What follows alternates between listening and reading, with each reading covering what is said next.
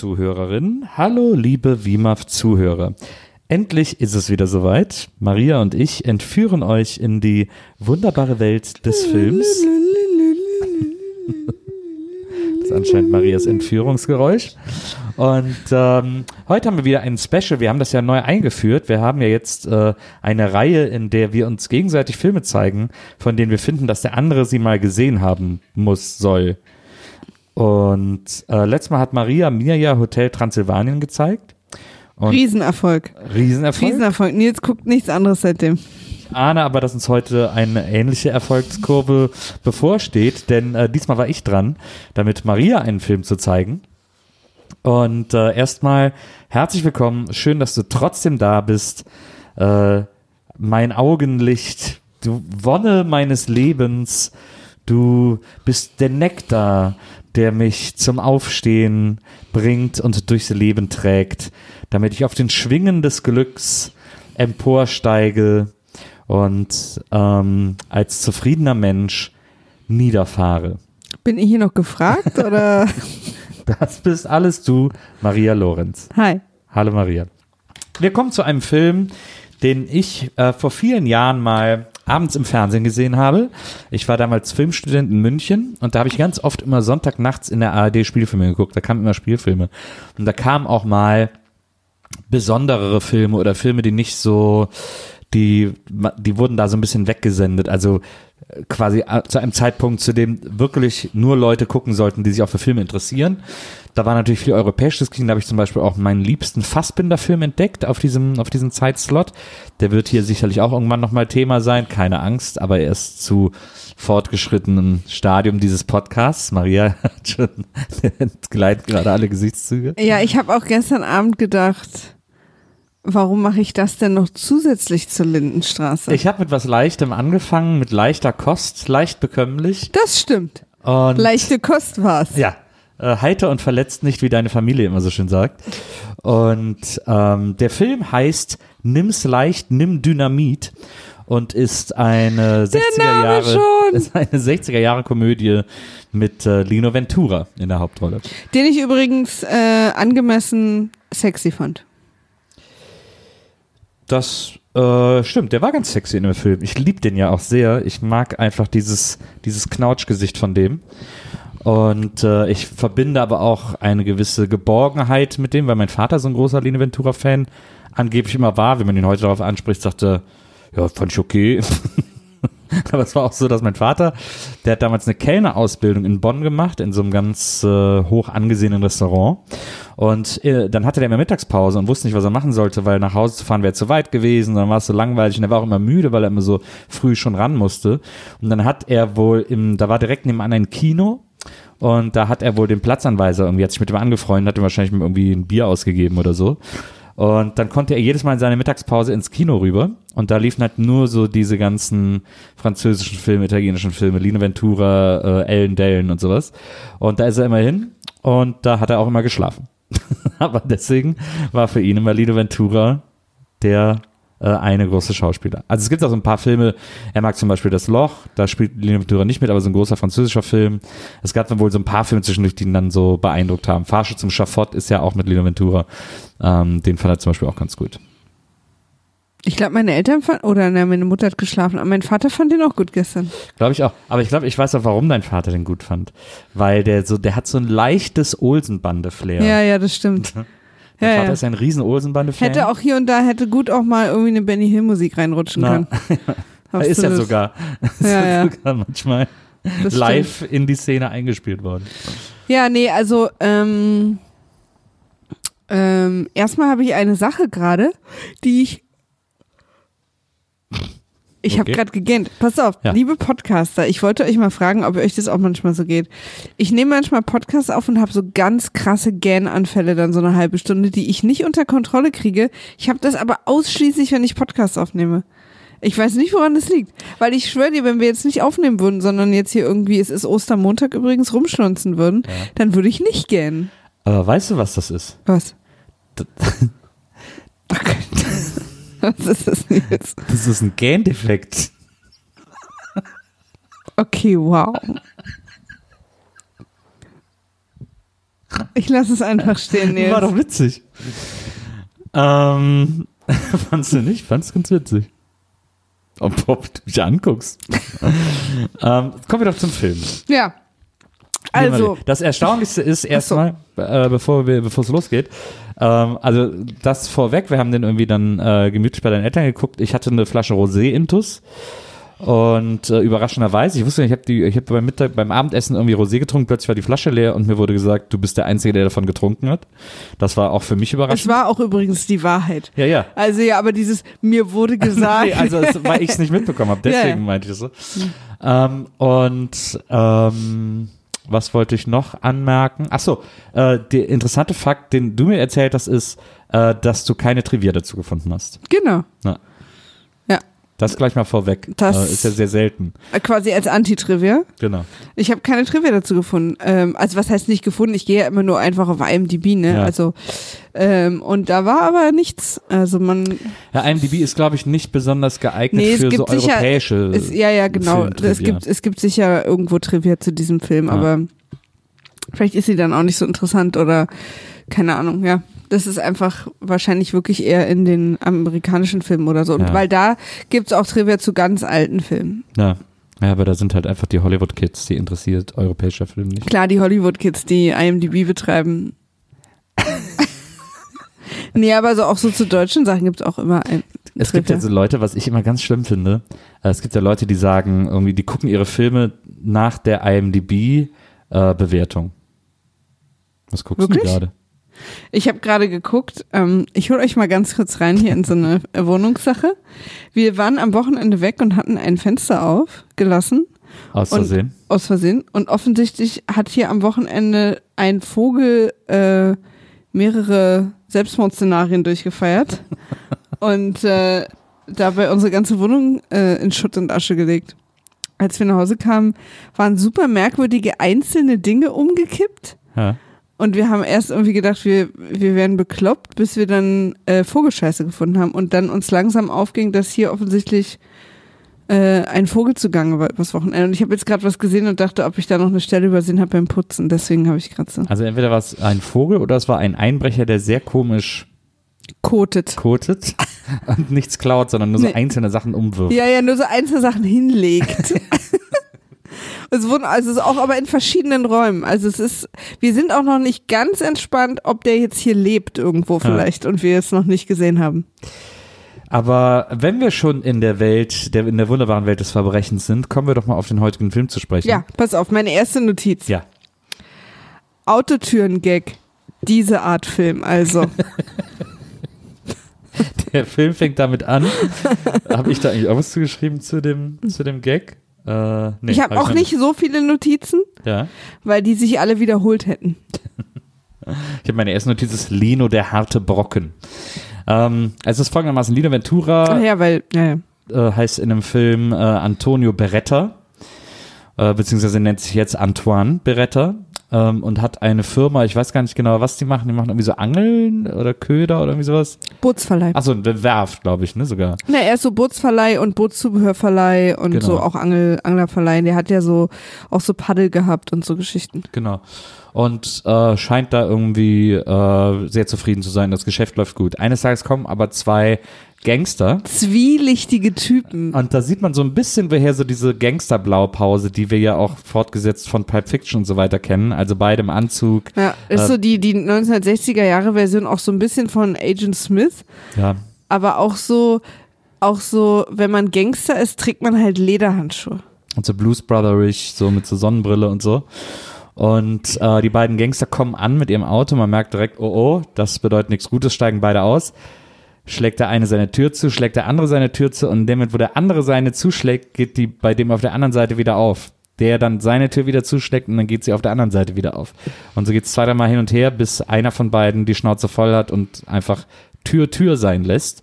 Und, äh, und, mit, Und da hat Nils schon gelacht. mit seinem Kumpi zusammen bedrohlich auf, die, Ja. auf den Bootsverleih zugeht. Das fand ich schon ganz witzig, das stimmt.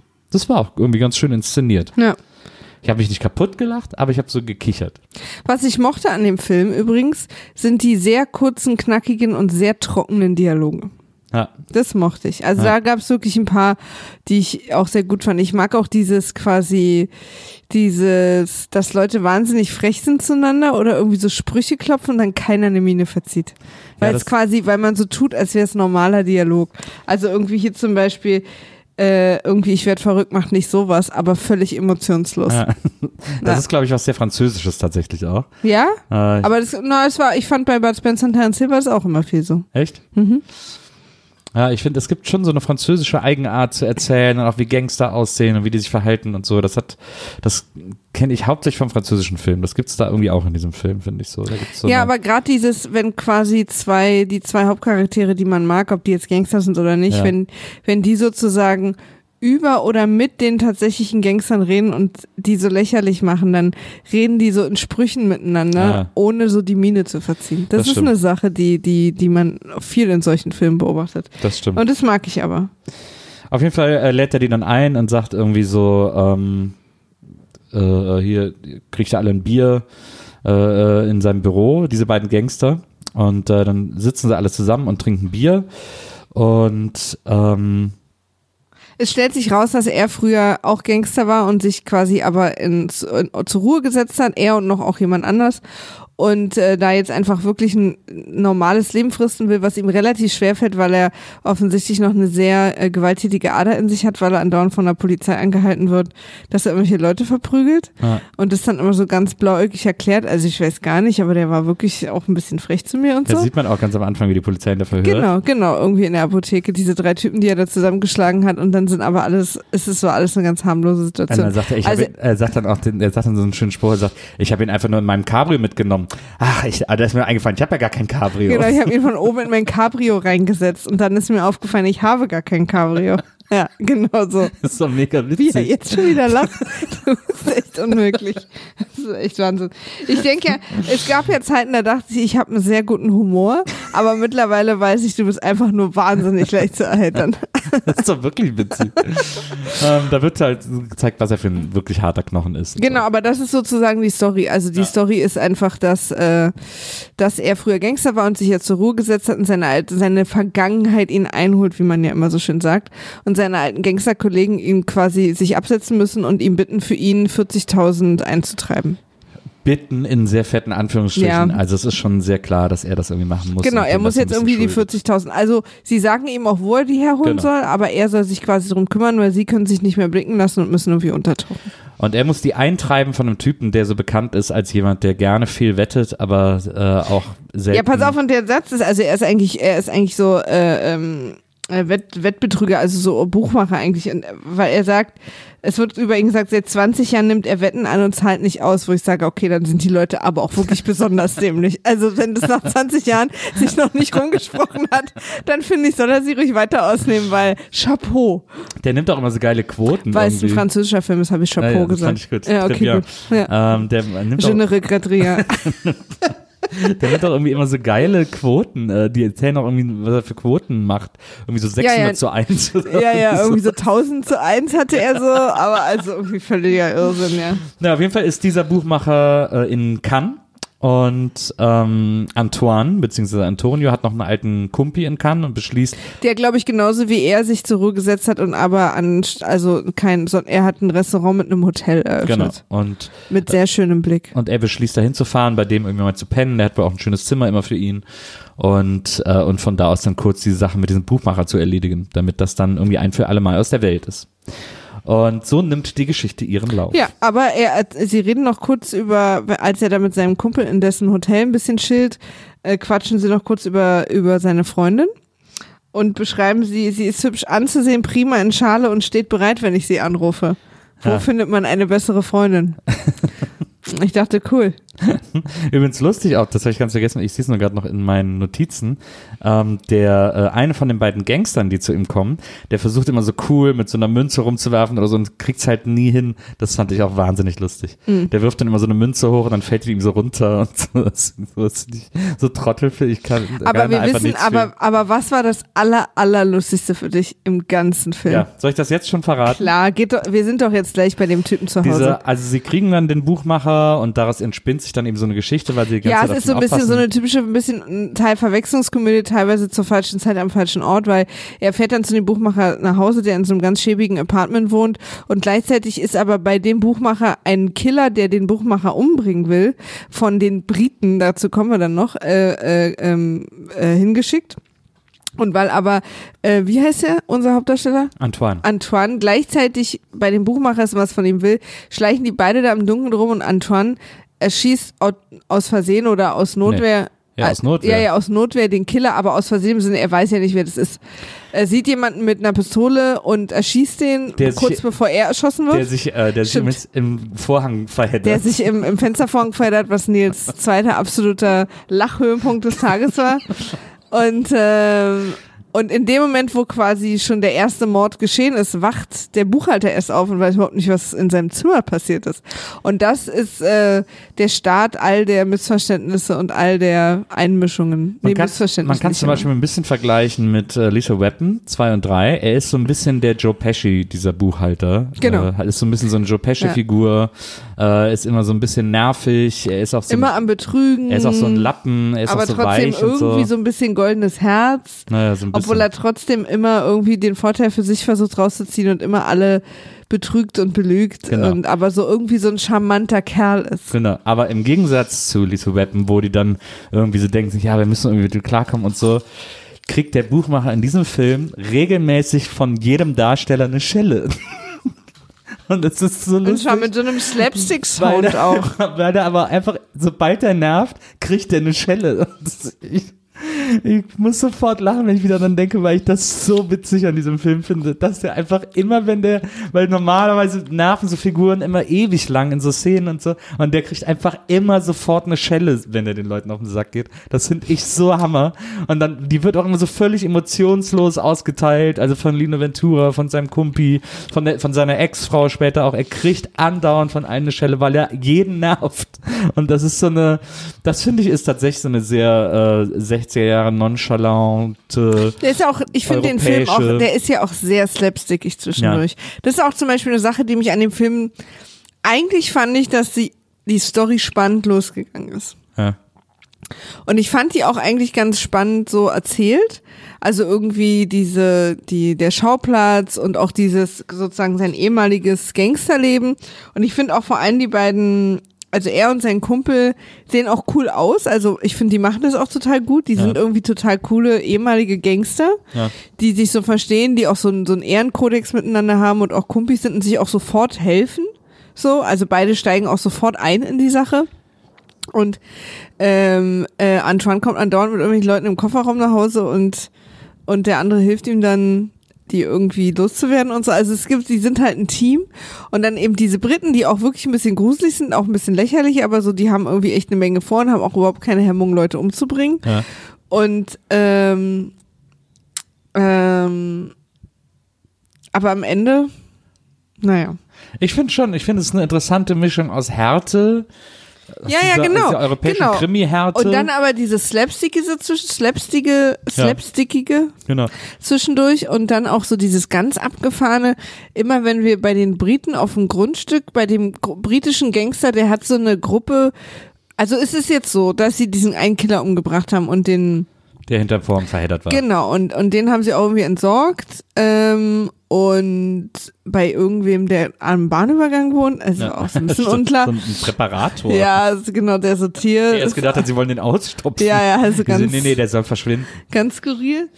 Und dann am nächsten Morgen frühstücken sie im Hotel auch noch mit diesem Buchhalter und der und sie einigen sich gerade auf eine Ratenzahlung für diese 40.000, die Antonia braucht, um quasi seine ehemaligen Kumpels da irgendwie rauszuzahlen. Und ähm, und dann kommt der so ein alter britischer Mann mit so einer Gruppe junger Boys. Ja. und sagt, ich weiß genau, was los war, ihr habt meinen Killer umgebracht. Der wird ihm vorgestellt als der Colonel. Genau, der Colonel. Ihr habt meinen Killer umgebracht, ihr habt den irgendwie entsorgt und ich will aber den Buchhalter tatsächlich tot sehen, weil, äh, sagt er in dem Moment noch nicht, aber wie wir später erfahren, glaubt er, dass er ihm auf der Schliche ist wegen der großen, wegen dem großen Coup, den er Ja. vorhat. Ja. Weil er irgendwie beim Ausspionieren der verschiedenen Orte, wo er diesen Coup durchführen will, den, den Buchhalter auf Fotos entdeckt hat und glaubt, er ist ihm jetzt auf, den, auf der Schliche, auf Ja. die Schliche gekommen. Und äh, da ist sozusagen, hat jeder hat so einen Anspruch an den, an den Ohrfeigen bekommenen Buchhalter plötzlich. Weil Antoine will ihn nicht rausgeben, weil er braucht die 40.000 von ihm. Und es dauert 16 Monate, bis er sie zusammen hat. Genau, sie haben, warum auch immer, sich auf eine Ratenzahlung geeinigt. Bin mir nicht sicher, ob diese andere Gangster damit, aber egal. Und der Brite will den aber sofort umbringen, tut aber erst noch so, als wäre es okay, als würde er verstehen, aha, ihr habt hier einen eigenen Deal, alles gut.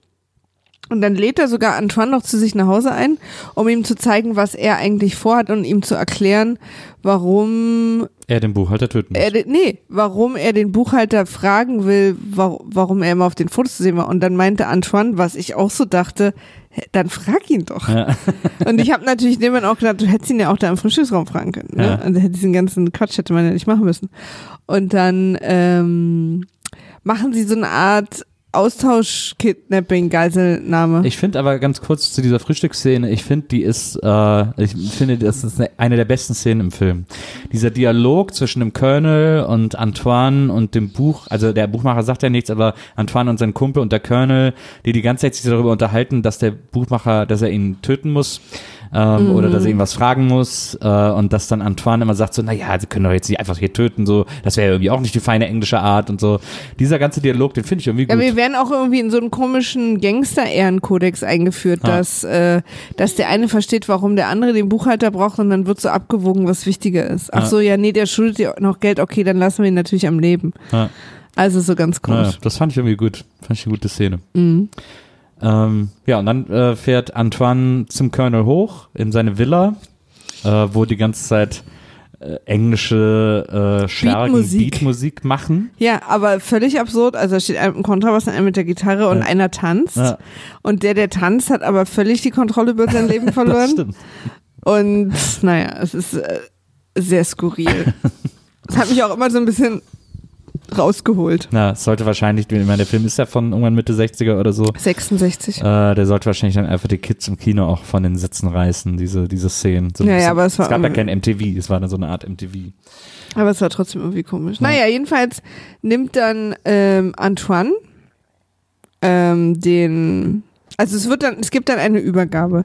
Der Brite bekommt den Buchmacher Ja. und Antoine bekommt, Nils, Na, dein Gesicht? Der Brite soll den Buchmacher bekommen. Ja, ja, aber das ist erstmal die Abmachung. Ja, ja. Der Brite bekommt den Buchmacher und Antoine bekommt sein Lieblingsadoptivkind, Ja, irgendwie sein sowas. Lieblingskiller quasi. Ja, aber irgendwie, er sagt, glaube ich, auch Adoptivsohn oder so.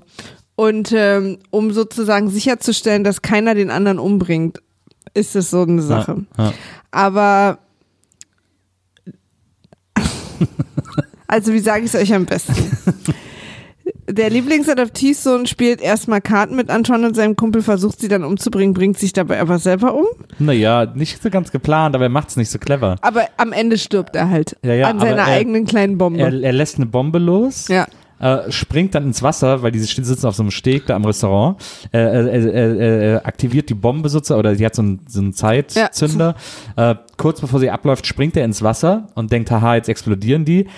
Aber er ist viel zu früh gesprungen, Ja. nämlich so früh, dass die beiden noch checken, aha, was, er ist Hier weg. schon- da und er hat unten tickt was. Ja, Ja. hier tickt was, er hat das hier liegen lassen.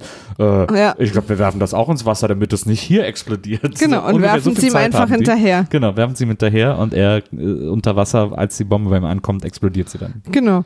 Und gleichzeitig bringt einer von den Schergen des Briten soll den, ähm, den Buchmacher zu dem Briten bringen. Mhm.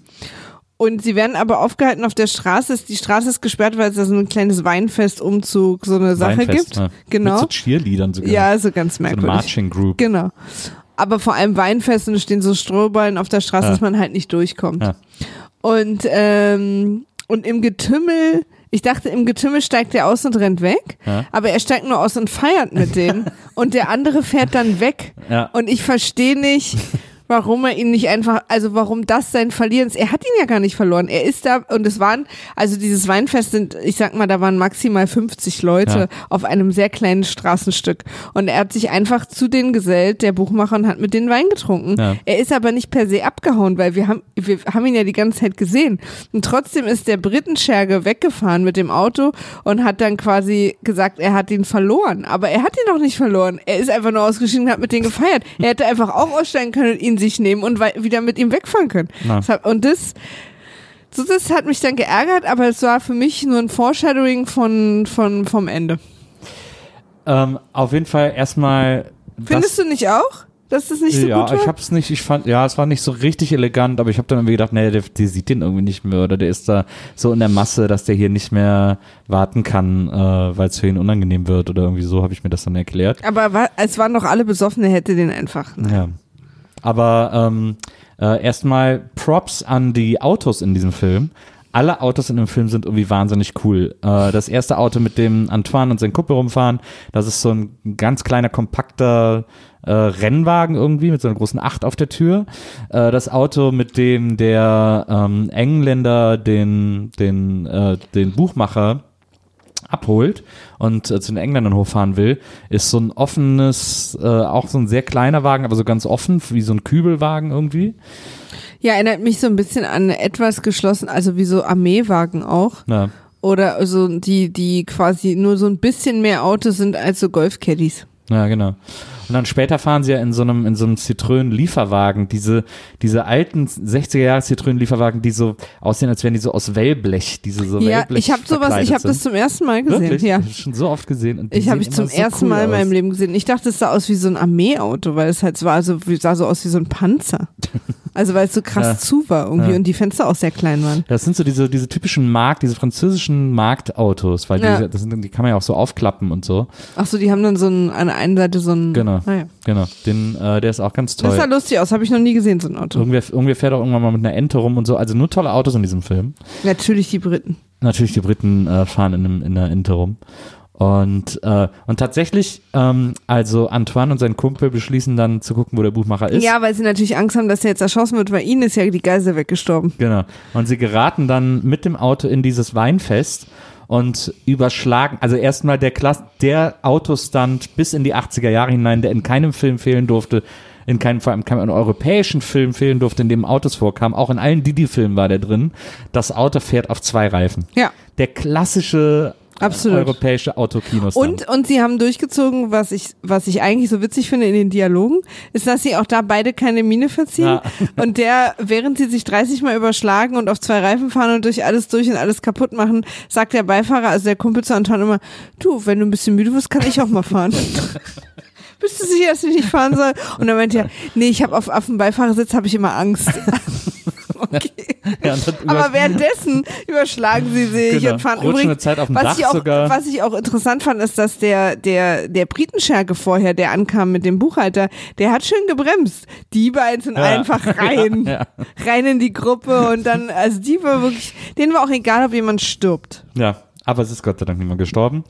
Ähm, aber äh, sie fahren dann mit dem Auto, sind einfach durchgepest, heizen dann äh, bis zur Britenfestung. Nee, nee, sie finden dann auf der Straße ihren besoffenen Nee, nee, Buchhalter. nee, Moment. Ah, ah, ah. Sie heizen Ach stimmt, durch bis recht. zur Du hast Britenfestung. recht, du hast recht. Dann fahren sie da rein, hinter ihm wird auch die Tür zugemacht, sie fahren da rein. Stimmt. Wer- Es wird sofort von 30 Gewehren auf sie geschossen und sie im Auto drehen einfach wieder um. So, okay, Ja. lass mal wieder abhauen. Ciao. Hier ist irgendwie scheiße. Und das Auto ist übrigens maximal aus, aus so Karton bemaltem, aber sie haben, kriegen natürlich keinen Kratzer davon. Ja, da- so, kriegen so Einschusslöcher, also wird ja dann so Ja, aber sie selber. Ja, ja, nee, sie so ihnen nicht. passiert gar nichts und man sieht sie in der nächsten Szene einen Reifen wechseln. Ja, genau. Sie, sie heizen dann durch das Tor und dann, und dann wechseln sie den Reifen äh, und fahren weiter. Und dann sehen sie auf der Straße äh, den besoffenen Buchmacher, der gerade Genau, vom der von der Weinfest kommt. Party wieder nach Hause laufen will und nehmen ihn mit und dann passiert so ein klassischer Move, äh, der ja sehr bekannt ist, der jeder in seine, den jeder in seiner Jugend schon mal gemacht hat, wenn ein Kumpel besonders besoffen war, hat man ihm die Haare gewaschen. Sie haben ihn einfach. Äh, nee, da war Schaum.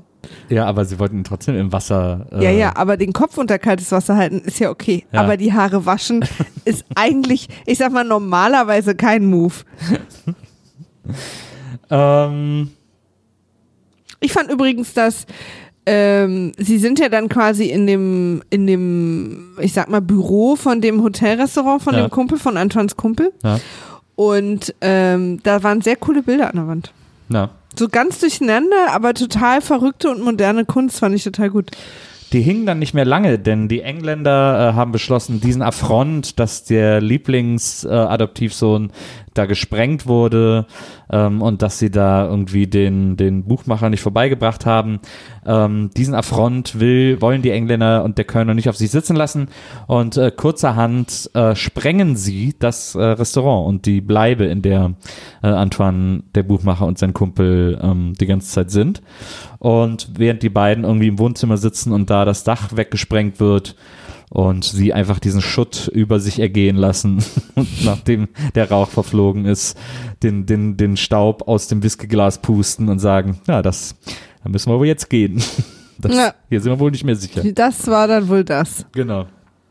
Ähm, sie gehen dann auf die Flucht, sie klauen eben äh, diesen Lieferwagen, von dem wir gerade eben schon gesprochen haben, und ähm, gehen auf die Flucht und überlegen erstmal die ganze Zeit, was sie machen sollen, checken erst in ein Hotel ein, werden sofort von einem Scharfschützen von den Engländern. Ja, ja, also die Engländer sind auch wirklich überall. Ja. Also sie tauchen wirklich an jeder Stelle auf, an der sie auftauchen und auch an Orten, wo wirklich niemand jemals hätte planen können, dass sie sind. Genau wie dann später auch, aber da kommen wir dann noch dazu. Der Scharfschütze hat so, der schießt dann immer auf, in die Hotelzimmer rein von denen und Ja. schie- hält die ganze Zeit auf die drauf. Und die Kugeln, die durch das Fenster fliegen und in die Hotelwand, machen immer Ja. Habe ich auch zu stehen, sehr starkes Sounddesign. Ja. Der, äh, ähm, der Soundsynchronisateur, so, so Ja, hieß so der. Beruf ähm, hatte, ich glaube, vier Geräusche und dadurch, dass er sie auch rückwärts abspielen konnte, hatte er acht. Aber es hat halt niemandem geholfen, weil auch die Backpfeifen klangen wie nichts Menschliches jemals klang. fum.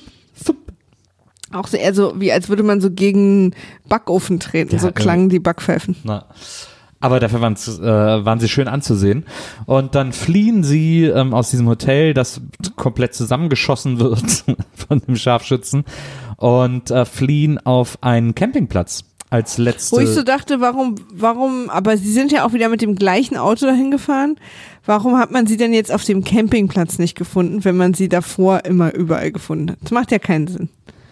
Aber übrigens, was, was, ich weiß nicht, ob du darauf noch zu sprechen kommen wolltest. ja. Aber was ja hier passiert, ist ja das Hauptmotiv dieses Films. Antoine, unser Antoine, Ja. ist dafür bekannt, dass er schnell sauer wird. Ja.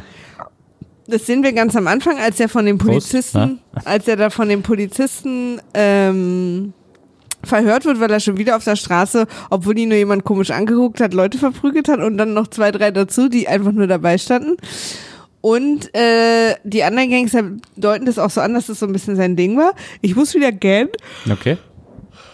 Ähm, und, und dann ist es jetzt so, dass ein paar Sachen passieren und er die ganze Zeit immer noch mit dem Briten noch, noch vor der Explosion, na, vor der ersten Explosion, immer sagen will, wollen wir ihm nicht die Hand reichen, jetzt lass uns doch nicht überreagieren und jetzt lass uns doch irgendwie nicht durchdrehen und irgendwie nur noch mehr Chaos und so. Und jedes Mal, wenn irgendwas explodiert und kaputt geht, sagt sein Kumpel zu ihm, willst du immer noch entspannt bleiben? Ist das immer noch die Sache? Und er ist immer noch so, ja, also ich meine, man könnte ja jetzt schon mal hingehen und fragen, was da los ist und so. Ja. Also das ist der rote Faden, der sich so ein bisschen durchzieht. Wie lange braucht der britische Gangster, damit Antoine der Hut, die Hutschnur platzt? Ja.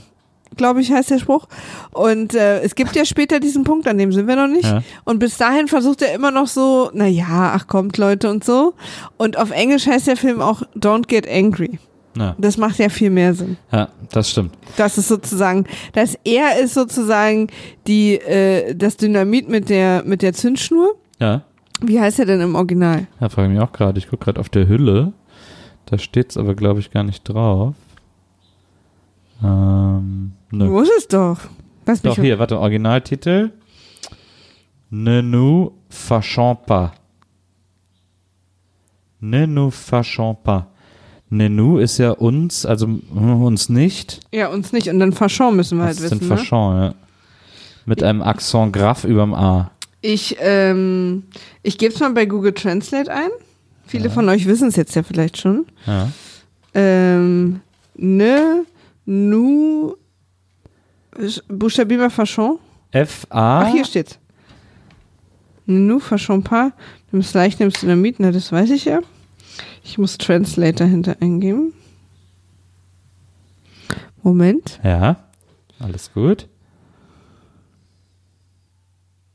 Moment. Alles gut.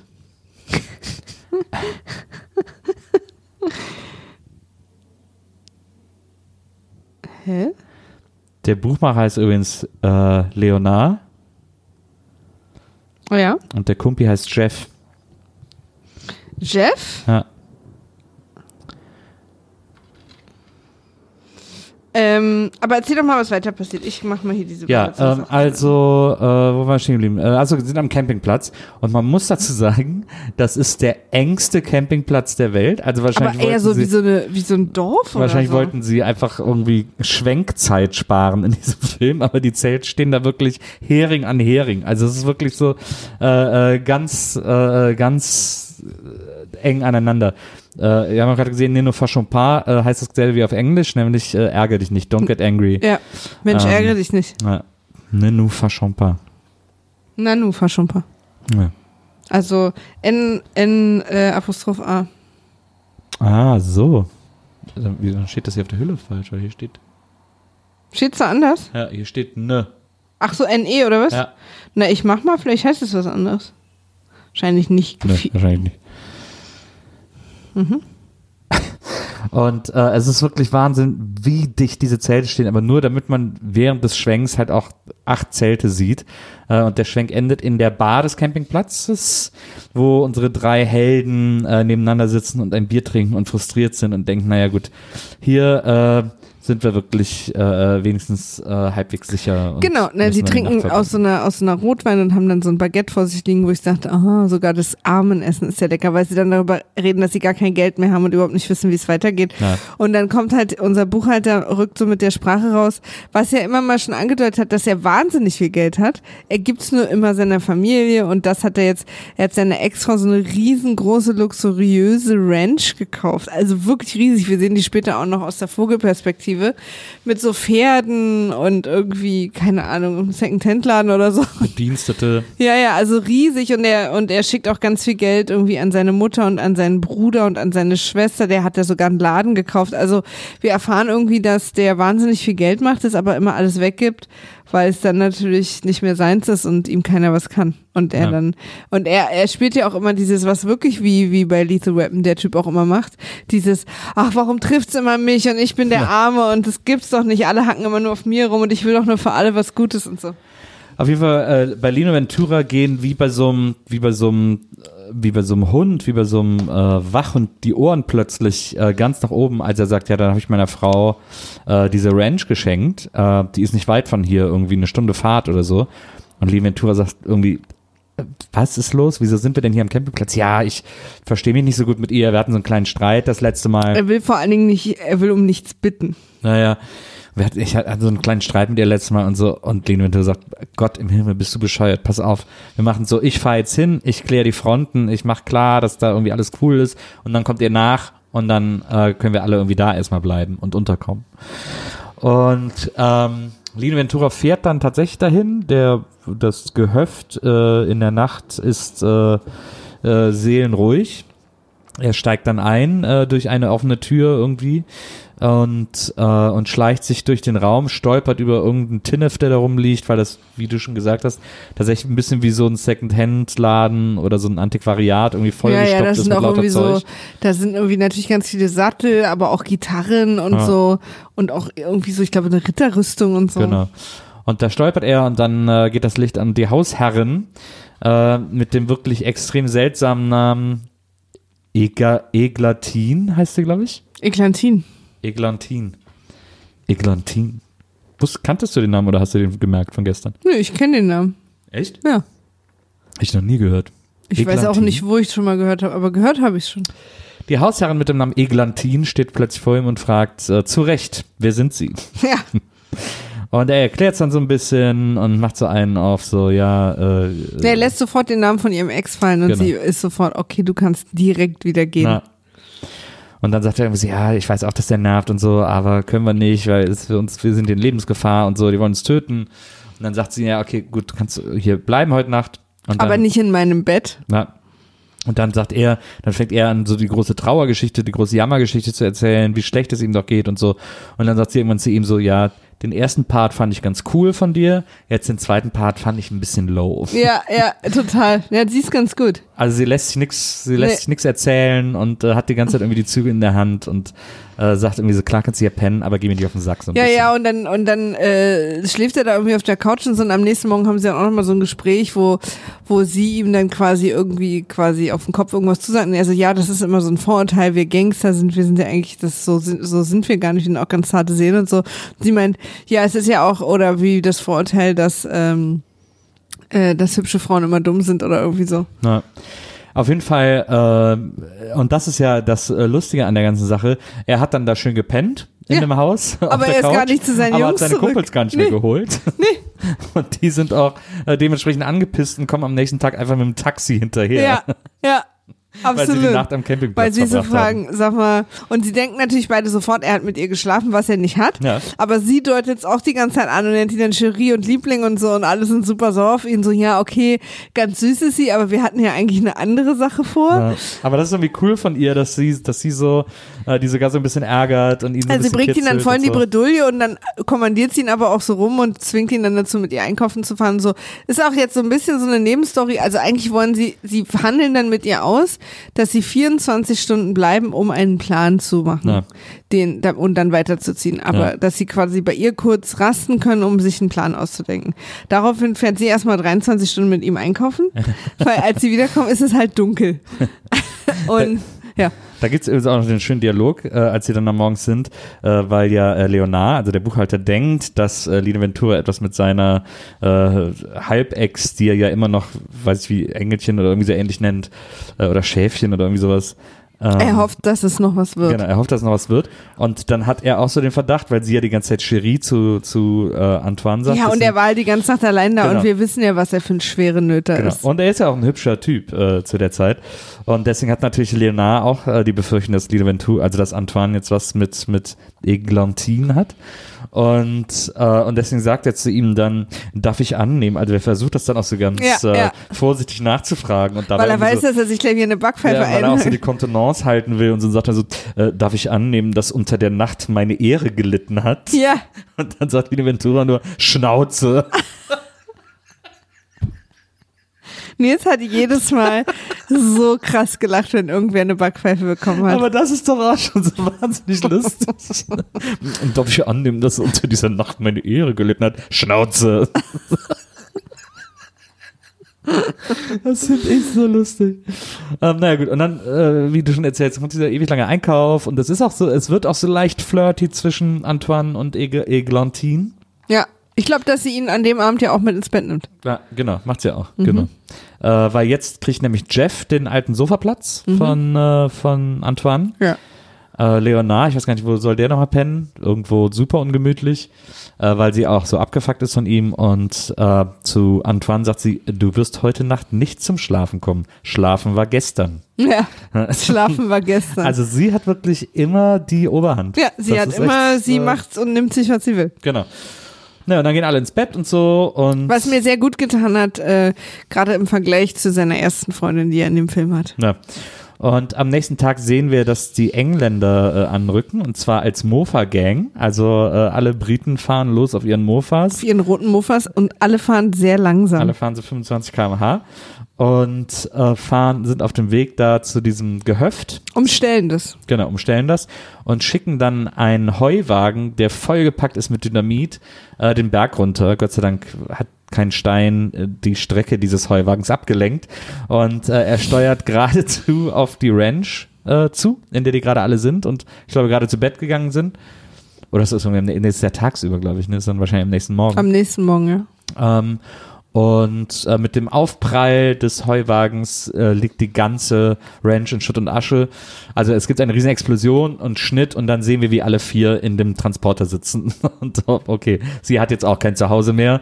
Äh, sie muss jetzt auch mit den Jungs mitkommen, äh, denn das äh, ihre Haus und ihre Ranch wurden gerade von den Engländern gesprengt. Ja, und das, dieser Heuwagen, ist der Moment, wo Antoine der Kragen platzt. Genau. Wo er dann doch sagt, so jetzt ist Schluss mit lustig, jetzt gibt's keine Verhandlung mehr, jetzt knallt's. Er ist echt sauer, dass, äh, dass äh, Eglantin das Haus weggesprengt wurde und äh, er hat es gerade so gemütlich gehabt und zwischen den Beinen entstand gerade was und so. Und jetzt da schon wieder irgendwie zu viert in einem engen Auto zu sitzen, äh, jetzt hat er einen Plan. Ja, Und deswegen fahren sie zu einem Kumpi von ihm, glaube ich, und kaufen richtig ordentlich ein. Das habe ich gar nicht kapiert, wieso sie jetzt plötzlich das Geld haben, da so viel zu kaufen. vielleicht von ihr. Weil er, Keine sagt, er Ahnung. sagt ja auch irgendwie, so Geld spielt keine Rolle oder so. Ja, also entweder vielleicht von ihr oder vielleicht ähm, ist es einfach kein besonders realistischer Film.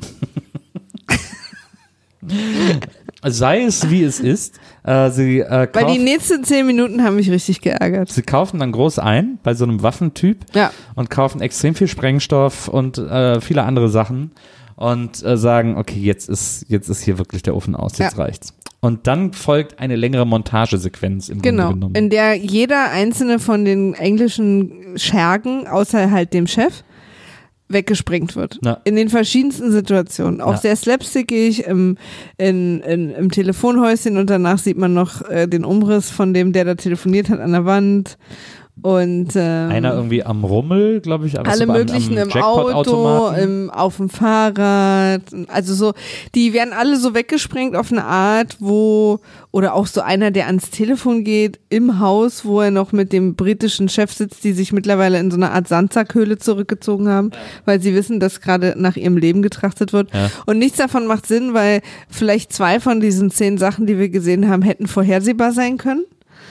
Also der Rest ist halt völliger Käse. Und das hat mich so geärgert, weil ich fand den Film bis dahin zwar sehr lustig, Ja. aber schon auch irgendwie spannend. Also so, wer schafft's denn jetzt? Wie kriegen sie es hin? Und kriegen sie diese 40.000 noch? Und schaffen sie es den Briten zu... Be es war irgendwie sehr Quatsch. Also ich habe den von der Stimmung her so empfunden wie hier die äh, gezähmte Widerspenstige. Also so diese Filme, wo halt die Dialoge sehr lustig sein sollen und die Story ist so ein bisschen, naja, wir Ja. ziehen die jetzt mal mit, aber es gibt irgendwie starke Charaktere und dann gibt's einen Bösen und einen Guten Ja. und irgendwie so. Ja.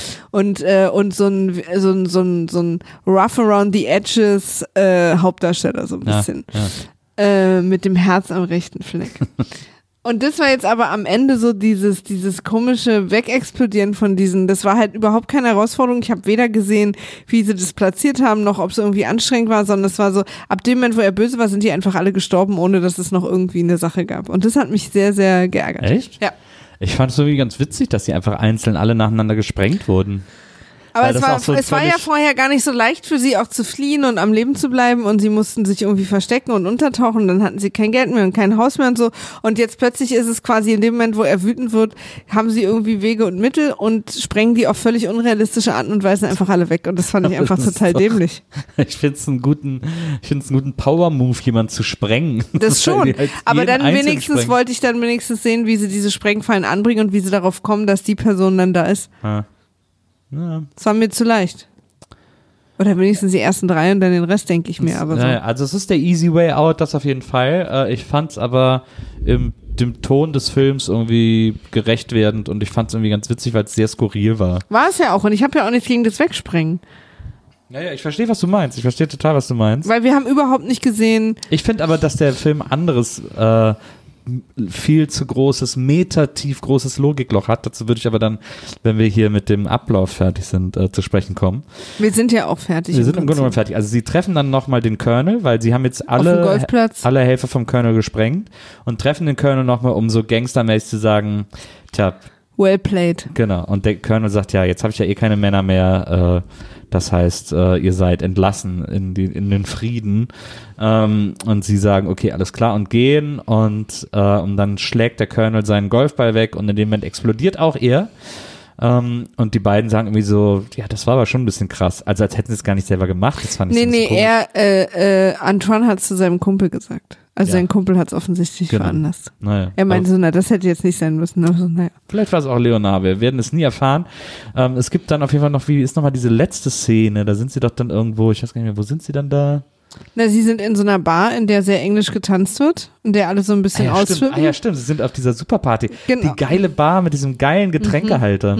Ja, Es war so eine große, so eine dro große Drahttonne, in der von außen die Getränke irgendwie in so kleinen Körbchen waren und dann konnte man die drehen und der Barkeeper musste sich die dann immer zurechtdrehen. Eigentlich wie so ein Zeitschriftenständer oder so ein Taschenbuchständer. Genau, nur so. für Alkohol. Genau. Und ähm, im Prinzip warten da Antoines nun jetzt neue Freundin und, ähm, und sein Kumpi warten auf Antoine, der ähm, äh, noch kurz was erledigen wollte. Ach ja, genau. Nee, pass auf. Der hat äh, Leonard zum Flughafen gebracht, damit er wegfliegt. Ja. Und dann kommt er zurück in die Bar und will mit einem los und dann ruft Leonard ihn aber nochmal an und sagt, du, ich habe hier ein Problem, hier sind zwei Sizilianer, die mir irgendwie ankragen wollen. Dann fährt Antoine zurück zum Flughafen und erschießt aus Versehen die beiden Sizilianer. Und kommt dann, oder das sehen wir gar nicht, aber er versucht die Situation zu glätten, kommt dann zurück in die Bar zu seinem Kumpel und zu seiner neuen Freundin und sagt, Leute, wir haben ein Problem, ich habe zwei Leute im Kofferraum. Und Ja. dann geht quasi der Film von vorne los. Vermeintlich, Ja. weil es die gleiche Szene ist wie am Anfang, wo er außerdem diesen Killer Ja. aus Leonards äh, äh, Wohnzimmer im, im Kofferraum hatte, hat er jetzt die zwei Sizilianer im Kofferraum und jetzt müssen sie die halt wegschaffen und wir gehen mal davon aus, dass sie jetzt in irgendwelche sizilianischen Probleme reingezogen Na. worden sind und zwar immer vom Buchhalter. Die Sizilianer erkennt man daran, dass sie so ganz dünne Schnurrbärte Ja. haben. Ja. Und Sizilianer genannt werden. Ich dachte, er wäre ein Spanier. Ja. Vielleicht sind sie im Original Spanier und dann in der Übersetzung Sizilianer geworden. Das kann sein. Kann auch sein. Ähm, und dann ist der Film vorbei. Wah, wah. Es Wah, geht alles wah. wieder von vorne los sozusagen. Witzig. Ja, der klassische, klassische Abschlussgag. So, wo war denn jetzt dein Riesenlogikloch? Es gibt ein riesen Logikloch bei diesem Film. Also es gibt übrigens 230, das aber, mich, aber es gibt ein klaffendes, das mich wirklich geärgert hat, äh, weil es so unnötig ist. Äh, es gibt ein, es gibt eine Riesenrampe, ein riesengroßes Setup, äh, und zwar als ähm, Antoine äh, das erste Mal beim Colonel zu Hause ist, in dem der Colonel ihm von einem Coup erzählt, nämlich von einer russischen Maschine mit Gold, die auf dem Flughafen landet und der Colonel hat den ganzen Flughafen ausspioniert, hat geguckt, wo er seine Leute hinsetzen kann, damit er den ganzen Flughafen unter Kontrolle hat, wenn diese Maschine landet und äh, quasi diese Maschine ausrauben kann. Und dieses ganze Setup, dieses ganze Build-up, das da äh, erzählt wird, ist nur dazu da, um zu erzählen, dass Leonard das zufällig mitbekommen hat. Es geht nie wieder in diesem Film um diesen Flug. Eigentlich hätte man ja gedacht, Genau, ganz zum Schluss sagt er nochmal, er kann den Coup jetzt ja nicht mehr durchführen, Genau. weil er keine Leute mehr hat. Genau. Aber Flugzeuge fliegen ja zum Glück immer. Es wäre ja eigentlich die Idee so einer Story gewesen, dass dann da irgendwie, dass es dann um dieses Gold geht Dass und dieser Coup versucht wird, parallel durchzuziehen. Genau, und ne? Antoine äh, hat dann am Schluss das Gold, das teilt er dann mit seinen Freunden, dann kann er auch die Killer zahlen und so weiter und so fort. Also da wäre ja sozusagen das Geld. Aber das ist ja kein Logikloch, das ist einfach nur eine, ein Geschichtsstrang, den sie sich nicht entschieden haben, nicht zu gehen. ja, aber den sie viel zu groß aufgebaut haben, das ist halt unlogisch, den so groß zu Ich machen. hatte das Gefühl, man will uns damit nur sagen, dass mit dem nicht zu spaßen ist. ja, aber er hat dann hat er sogar so Filmaufnahmen Ja, gezeigt am also völliger Flughafen Quatsch und so. Und es war so übertrieben groß. Hier habe ich auch Fotos gemacht und zeigt mir noch so Fotos und so. Klar, Ähm, aber du hast recht, es ging natürlich irgendwie, dieser ganze Aufbau war nur da, um den Buchhalter damit Ja, reinzuziehen. weil er hat dann diesen Coup so super detailliert beschrieben. Mich hätte auch mal interessiert, haben wir jemals erfahren, warum der denn auf jedem Foto zu sehen war? ich glaube nicht. Okay. Aber man könnte ihm natürlich zutrauen, so trottelig zu sein. Aber man sieht schon, dass er die, weil er steht da Ja, immer mit er einer steht immer mit Zeitung. einer Zeitung also er beobachtet immer die so. wirklich. Ja, ja, genau, ja. Er guckt immer über so eine Zeitung hinweg. Er hat irgendwas mitbekommen. Also irgendwie ist er da, hat er gedacht, er könnte die da irgendwie, weiß ich nicht was. Ja. Aber das ist halt so schade, dass da nicht so mehr drauf eingegangen wurde, weil da hätte man ja eine Story gehabt, ähm, statt dann einfach keine mehr zu haben. ja, das stimmt. Ich habe auch nicht, auf der DVD sind ja auch ein paar äh, Szenen aus der gekürzten Fassung sozusagen, also die habe ich nie gesehen. Ich weiß nicht, ob da dann vielleicht irgendeine Story-Arc noch äh, weiter verfolgt wird oder so. Director's Cut oder was? Ja, oder ob da vielleicht irgendwie dann am Schluss äh, die Schießerei nochmal genauer erklärt wird oder irgendwie sowas, keine Ahnung. Ja. Aber, Aber, man, man muss auch ehrlicherweise sagen, dem Film ging es nur zu ganz wenigen Prozentsatz um die Story. ja. Also, Aber das ist halt so ein Film, ne? Man kannte Lino Ventura im europäischen Kino als jemand, der immer Gangster war, der immer hart war der oder Film hat Kommissar halt, war. der hat einen guten, der hat eine gute Geschwindigkeit, der hat witzige Charaktere, der hat gute Dialoge, der hat ein bisschen Slapstick, ein bisschen Action, ein bisschen Musik, der hat irgendwie äh, Frankreich und äh, Britannien drin und der hat so ein bisschen, da geht man ins Kino und dann mit den Kumpels in den 60ern und dann ist es irgendwie lustig und man will Lino Ventura sein oder dieses Mädel Freddy. Fertig. Freddy ist die Laube. Aber Story hat da niemanden interessiert. Nee, das stimmt. Aber die, die Stunts sind spektakulär. Also diese Explosionen andauernd, da wird ja eine Menge in die Luft gejagt in diesem Da Film. wird wirklich eine Menge in die Luft gejagt, das stimmt. Also explodiert lassen haben lassen, haben sie es ne, oft. Na, vor allem auch dieses schöne Auto, dieser Rennwagen wird ja dann auch noch in die Luft gesprengt, äh, was so ein bisschen schade ist. Aber gut, musste dann halt einfach sein. Ja, Das wird dann der Kunst untergeordnet, Ich Nils. würde gerne wissen, was das für ein Auto war. Ich habe ja wirklich keine Ahnung von Autos. Aber der war echt, äh, der war toll. Ich ähm, lese zum Abschluss noch mal ganz kurz. Aber sag mal, wie. Ja. Also du hast ja jetzt schon ein bisschen anklingen lassen, du fandst das Ende doof, äh, du fandst ihn ansonsten relativ unterhaltsam. Ja, also ich fand ihn relativ kurzweilig, aber tatsächlich das letzte Drittel fand ich doof.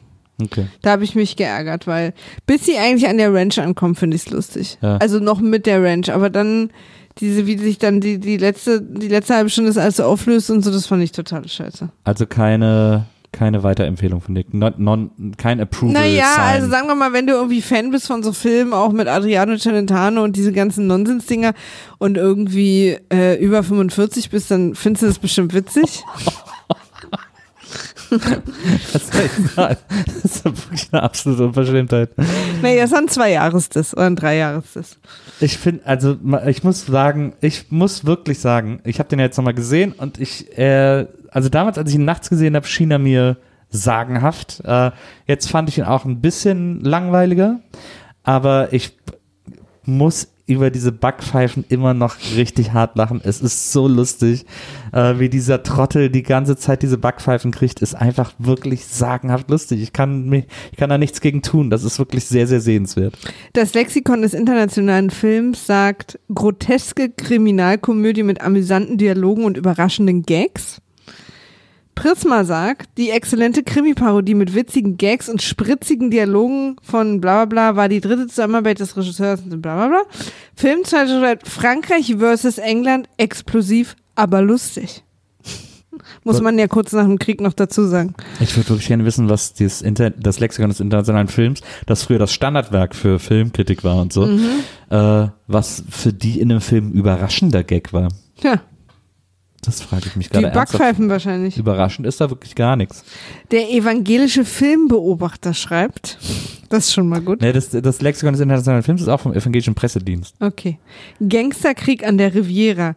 Regisseur, Regisseur Georges Lautner gelang dank der trockenen Dialoge von Michel Audiard und dank der gut aufgelegten Schauspieler ein sich fix und zumeist einigermaßen logisch abwickelnder Spaß. Das, ist ganz, das, trifft so mir ganz gut. Das war übrigens ab 16 damals, das wäre ja heute ab null. Na, wobei, naja, Keine Brust, ab sechs. kein Blut, Na, Brüste waren nie, äh, waren schon Kein damals kein Blut. Grund für, für kein Fluchen. FSK. Ja, weil er ist schon, er hat eine Brutalität. Also er wäre heute auch so zwischen Ja, es, es explodiert sechs. halt viel, aber das ist halt äh, auch, also Silvester auch. Ja, aber dass Menschen gesprengt werden, Aber das man- ist ja das, was uns da erzählt wird. Ja, das ist schon, wird schon eine 6er FSK mindestens. ja du bist halt Eltern, das, da habe ich was halt hat der denn heute für keine. eine FSK? Ich guck mal auf die Hülle. 12 hat er mittlerweile. Hat er sich hochgearbeitet. Ich bin sehr froh, dass Zwölfjährigen das schon zugetraut wird. Hat er sich hochgearbeitet. Es gibt eine Szene, die ich noch vergessen hatte, äh, was ich sehr, sehr lustig finde, ist, dass sogar der Kellner dem irgendwann eine Backpfeife gibt, weil der im Restaurant sitzt und wartet und mega nervt und dann der Kellner irgendwann einfach Batsch. Oh Mann, Leute, es ist wirklich, sorry, es ist mein Humor. Ähm, ich kann da nichts dafür. Ich bin so aufgewachsen. Ähm, aber schön, dass ich dir den zeigen durfte. Schön, dass ich den mit angucken konnte. Und ich bin sehr gespannt, was du nächstes Mal für mich aussuchst. Und ähm, Schlag durch Sachen vor. ja, Wahrscheinlich funktioniert das nicht, ne? hast du, aber du hast Nee. doch bestimmt eine Menge Ideen, was du mir noch zeigen möchtest. Ja, vielleicht. Und äh, ja, nächstes Mal sind wir dann wieder mit einem Gast Wir gucken hier. komplett Mord ist ihr Hobby zusammen. Aber ist ja eine Serie. Ist mir doch egal. In einer Folge. Ja. Ja. Alle zwölf Staffeln. A, 26 Folgen. Ciao. Ähm, wenn ihr Anregungen habt oder wenn ihr Maria Filme vorschlagen wollt, die sie mir zeigen soll, oder äh, mir Filme vorschlagen wollt, die ich Maria jetzt zeigen soll, wobei ich habe, glaube ich, erstmal fünf, sechs Filme habe ich auf jeden Fall auf der Bank, die ich dir zeigen will. Ähm, aber wenn ihr dann noch irgendwie äh, Vorschläge habt, dann schreibt uns die gerne per E-Mail an vmav.poolartists.com. Punkt .de. .de, Wow. Nils. You had one job. Wie immer mit Pool, ja, ich musste es schnell übernehmen, weil du gerade gegähnt hast. Vmav at poolartists.de. Da äh, könnt ihr uns per E-Mail erreichen oder Auf Twitter at Wimaf war weg. weil Vmav nämlich weg war. Genau. Wir freuen uns über eure Post. Wir freuen uns, wenn ihr nächstes Mal auch wieder diesen wunderbaren Podcast hört. Und äh, wir freuen uns auf alles, was da noch kommen mag. Yay. Bis zum nächsten Mal. Macht's gut. Tschüss. Tschüss.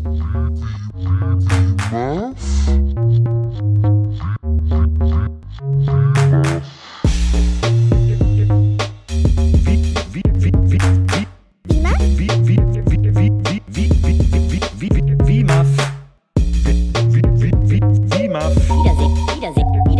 Freude.